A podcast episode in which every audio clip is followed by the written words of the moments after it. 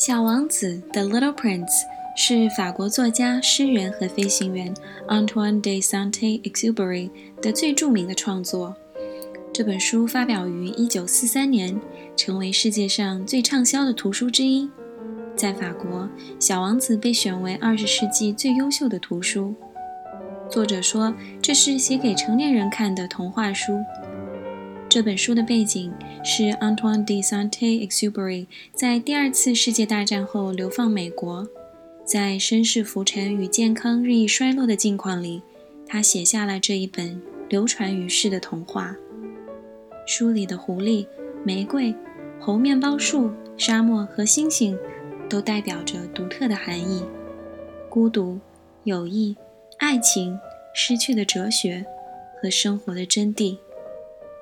广为流传的童话书里，那些简单优雅的水彩插画，也是作者本人的亲手创作。这个童话并没有那么长，每次却让我合上书之后沉默良久。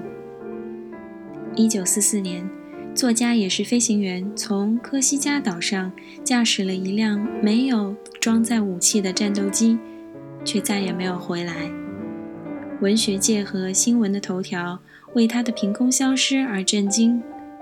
后来的几十年里，一直对作家的失踪有各种的揣测，却谁也不能肯定他的真正下落。也许，他也像书中的小王子一样，回到了自己的星球吧。下面，我想来分享一些英译版的句子。What's essential can't be seen with your eyes. You only truly see but with your heart。关于驯化，狐狸对小王子说的一段话：“If you tame me, it will be as if the sun came to shine on my life. I shall know the sound of a step that will be different from all the others. Other steps send me hurrying back underneath the ground. Yours will call me like music out of my burrow.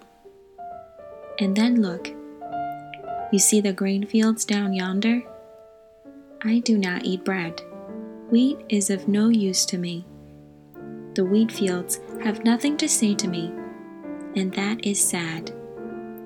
But if you have hair that is the color of gold, think how wonderful that will be when you have tamed me.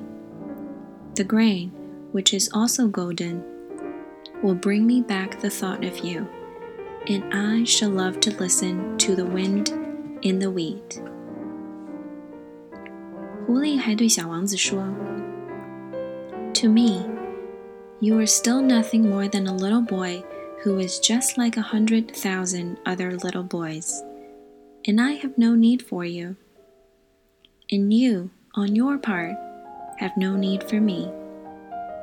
To you, I am nothing more than a fox like a hundred thousand other foxes.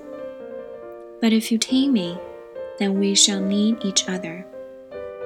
To me, you will be unique in all the world. To you, I shall be unique in all the world.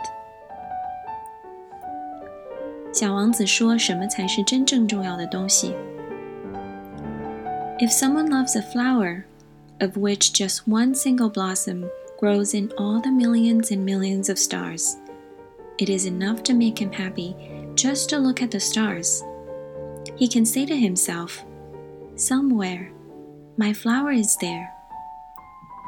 But if the sheep eats the flower, in one moment all his stars will be darkened. And you think that is not important. 故事的最后，飞行员和小王子即将告别。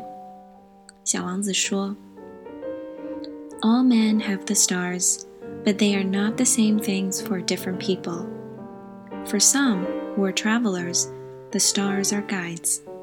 For others, they are no more than little lights in the sky.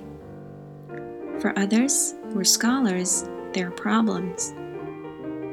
For my businessmen, they're wealth. But all these stars are silent stars you, though, you have stars like nobody else.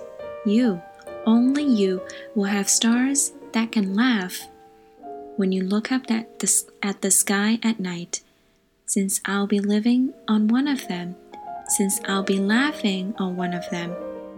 For you, it'll be as if all the stars are laughing. You'll have stars that can laugh. 谢谢这一集的收听，我们下一期再会。